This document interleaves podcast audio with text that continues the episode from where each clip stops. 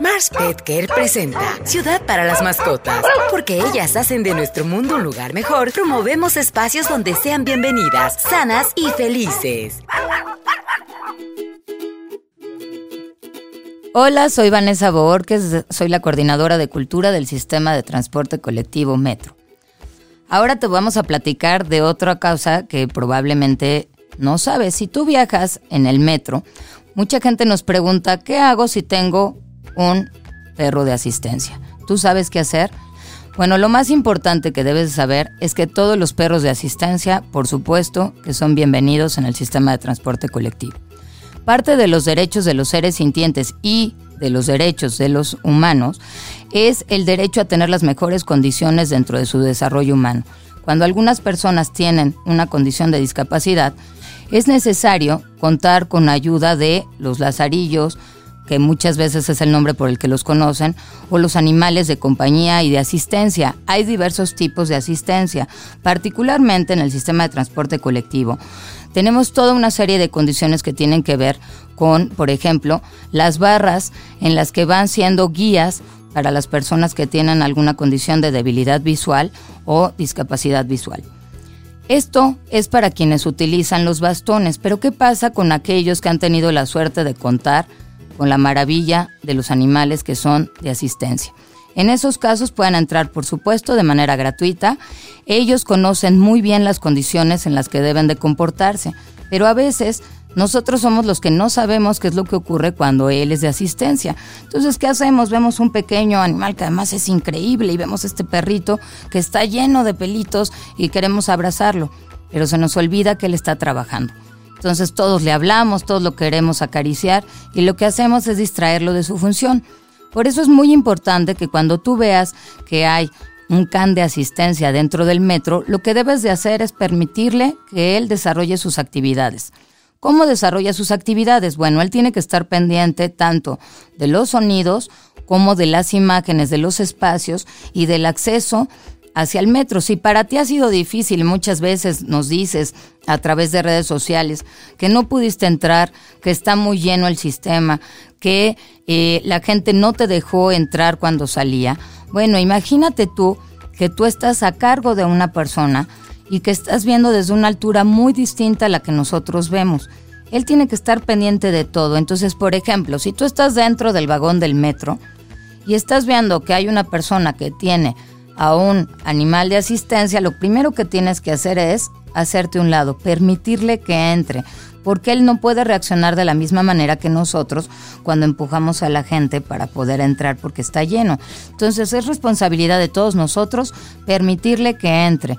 Por supuesto, brindarle las condiciones a la persona que va con él para que pueda sentirse cómodamente. Recordarás que cuando estás dentro del vagón existen una serie de asientos que son especializados para las personas en estado de embarazo o bien para las personas que cuentan con algún tipo de discapacidad y es necesario que les brindemos el apoyo de sentirse confortables. ¿Qué pasa siempre? Hay alguien que se hace como el dormido, de no estoy viendo, no estoy viendo. ¿Qué puedes hacer tú? puedes decirle, compañero, hay que brindarle lugar a esta persona. Muchas veces hay personas que no tienen el mejor carácter.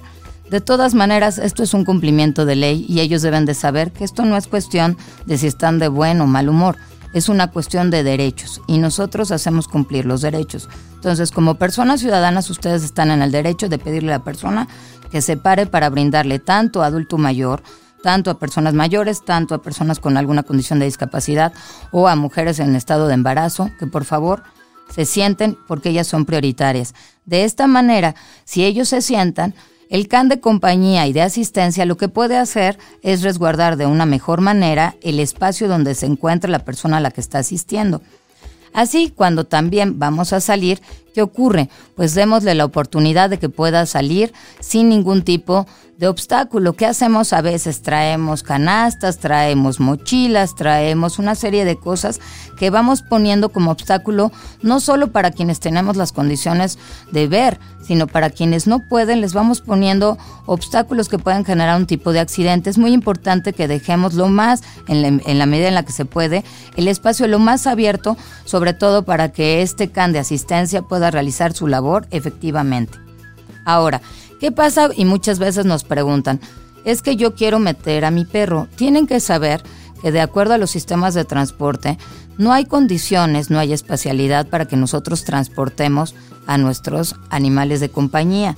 Entonces es muy importante que sepan que son condiciones que uno tiene que tomar en cuenta. Vas a transportarlo, tiene que tener condiciones de una transportadora. No puede ir en tus brazos, no puede ir a un lado. ¿Por qué? Porque él puede sentir algún tipo de sonido, puede sentir algún tipo de actividad que lo estrese y que cambie su condición de cómo va a reaccionar y pueda saltar a vías. Les parecerá absurdo, pero es una de las cosas que más nos suceden. A veces es la negligencia de las personas lo que pone en riesgo la vida de sus propios animales de compañía. ¿Qué ha ocurrido? Que cuando escuchan el tren, ellos mismos se tiran a las vías por miedo. Y entonces, lo que puede ocurrir es no solo que fallezca, sino que veas una de las experiencias más terribles que puede vivir alguien que por tu irresponsabilidad él pueda perder la vida. Entonces es muy importante ser conscientes que únicamente se pueden utilizar transportadoras para aquellos que son de tamaño pequeño. En los otros casos, desafortunadamente, no tenemos condiciones para que ellos puedan ingresar.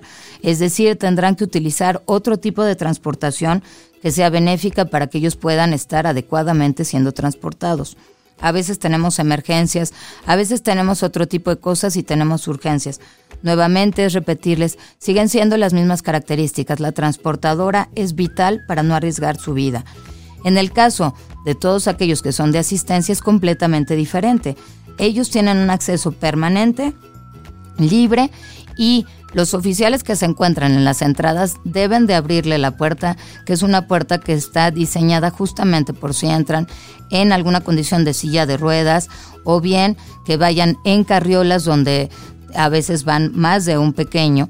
Ellos tienen que abrir esta puerta de cortesía también para el pequeño que está siendo un asistente de una persona que tiene una necesidad. A partir de ahí, todo el acceso tiene que brindársele todo el apoyo. ¿Qué pasa si esto no ocurriera? Lo más importante, número uno, cuentas con las redes sociales del metro para que demos atención inmediata, que es arroba metro.